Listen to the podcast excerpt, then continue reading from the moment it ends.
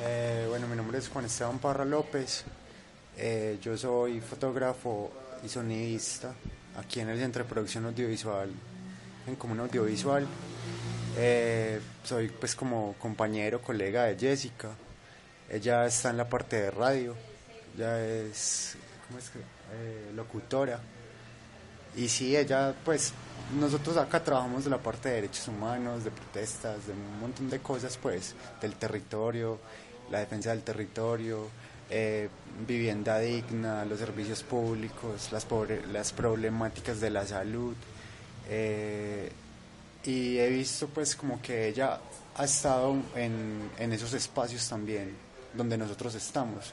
Por ejemplo, nosotros estamos pues como cubriendo el evento audiovisualmente y ella lo está cubriendo con las con los grabadoras periodísticas, ¿cierto?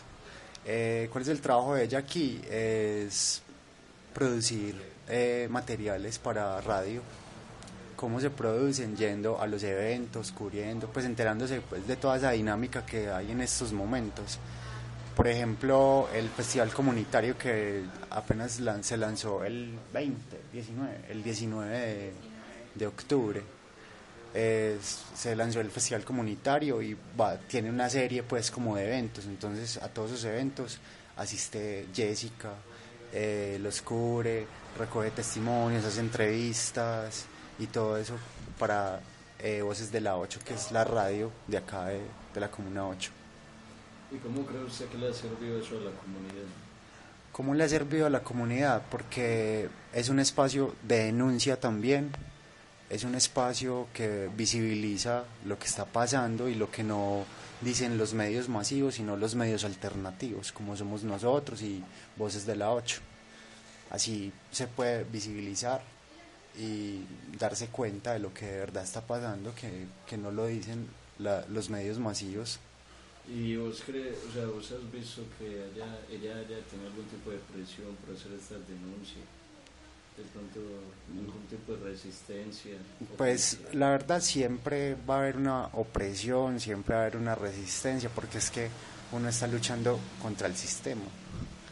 Y pues hay presiones de todo tipo, ¿Qué tipo? hay presiones de políticas, hay presiones territoriales y estamos en una comuna que es, o sea, en estos momentos está súper calmada, pero ha sido una comuna muy conflictiva. Entonces, en el momento que uno va a denunciar algo, tiene que saber de qué hablar, porque le puede costar de pronto la vida o algo así. ¿Y cómo lidian? Ya, bueno, primero, usted me dice que cubre los mismos eventos de ella muchas veces. Sí, muchas veces nos encontramos en los mismos eventos. Por ejemplo, el Eh. festival comunitario. Usted y ella y usted. Sí. ¿Cómo lidian con esa problemática de tener que denunciar y al mismo tiempo tener que lidiar con, con la gente de aquí de las comunas? Bueno, eh, la verdad nosotros hemos sido muy bien recibidos en la comuna y nos cuida la misma comuna, la misma comunidad nos cuida. O sea, que son más como lo- las personas que quieren que se sepa la verdad que las que no.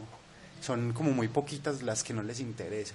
Pero esos grupos al margen de la ley que están por ahí delinquiendo en estas comunas, o sea, ¿ustedes cómo lidian con ellos? No, nosotros no, no hablamos de, de nada con ellos, con no nos relacionamos con ellos. O sea, todo es al margen de, de todo. No tenemos una relación pues así que vaya a venir el, el, el de la plaza pues a decirnos cualquier cosa porque le sacamos un reportaje, no, porque uno sabe a quién le saca reportajes y a qué no. Entonces, el tipo de denuncia que ustedes hacen es ¿cuál? El tipo de denuncia que nosotros hacemos Porque es... No tocan con ese tipo de problemática, entonces, ¿cuál es la denuncia que ustedes hacen? No, las denuncias que nosotros hacemos son como las denuncias de, de la vida digna, de Más eh, relacionados con cuestiones políticas del Sí. departamento. más relación con y también con el territorio, pues, porque es que eh, cuando hablamos de vivienda digna, de servicios públicos, de agua potable, eso va directamente al territorio. El territorio, la comuna es la que está sufriendo, no son los políticos, ellos ponen las leyes y las normas, pero la sociedad es la que las, las hace o no sé, pues, como que las decide, ¿cierto? Eh, nosotros somos un grupo que respeta mucho esas ideologías también, y, pero pues tampoco compartimos muchas cosas y de eso también tenemos que hablar. Así a veces hayan opresiones políticas, opresiones territoriales, todo, muchos tipos de opresiones. ¿Vos qué has visto, cuánto tiempo llevas vos conociendo a Jessica? Cuatro años. Y en esos cuatro años, ¿qué progreso has visto en ella? O sea, ella ha cambiado, se ha vuelto una persona más contestataria. O, Sí. o sea, ¿qué cambios ha podido ver en ella? A ver, la verdad, eh, de cuatro años acá, Jessica sí ha cambiado demasiado, pues, porque Jessica era una niña más como de, de estar ahí en, no sé, pues, como de, del donde me lleven y donde me traigan, ¿cierto? Como, no, como uno era normal cuando era más joven. Eh, cuando ella empezó acá, ya se empezó a dar cuenta de, de otras cosas, de otra vida, de, de- de que hay otras cosas detrás de todo lo que le muestran a uno por televisión. Entonces empezó a indagarse, empezó a cuestionarse y se volvió contestataria, ¿cierto? ¿Cómo se volvió contestataria? Empezando a cubrir eventos, por ejemplo, eh, vida digna, vivienda digna, eh, servicios públicos. Cuando vos vas al lugar y vos ves las condiciones de vida de las otras personas, uno se cuestiona cómo vive uno, uno cuestiona el territorio, uno cuestiona todo y se vuelve contestatario con el sistema, porque el sistema es el que está dando pues como todas esas, como por decirlo así, mala vida pues para algunas personas. Y sí ha tenido un gran cambio, aunque a veces también se sale pues se mete como mucho en la película y intenta solucionar muchas cosas que lastimosamente uno no puede lu- solucionar mediante un, eh, la radio o ¿Es la una televisión. persona muy sensible o qué? Sí, es una, persona una persona muy sensible a, lo, a la realidad. Eh, la toca mucho lo que pasa, lo que ve y la vuelve contestataria de una. Entonces, a veces sí se pone, se, pues, es sensible y, y duele lo que, lo que ve, lo que le toca investigar, de lo que le toca hablar. A veces es duro, pues duele. ¿Qué ha sido lo más duro que vos hayas visto que le ha dado a ella en ese ejercicio de, de la comunicación? ¿Qué más? Algo de lo que más duro le ha tocado a Jessica. Yo me acuerdo de una vez que estuvimos en, en el esclarecimiento de las víctimas del conflicto armado. Eso fue en Adida. Ese día eh, ella estuvo Adida. Adida Aquí abajo, acá abajo. ¿Cómo es que se llama? Adida es el... una cosa de profesor. Sí, algo así. Ellos se reúnen ahí. Estuvimos allá en el esclarecimiento, pues, hablando de, de la operación Orión, que tuvo un montón de víctimas inocentes, hablando de muchos desaparecidos, hablando de un montón de cosas, pues, que...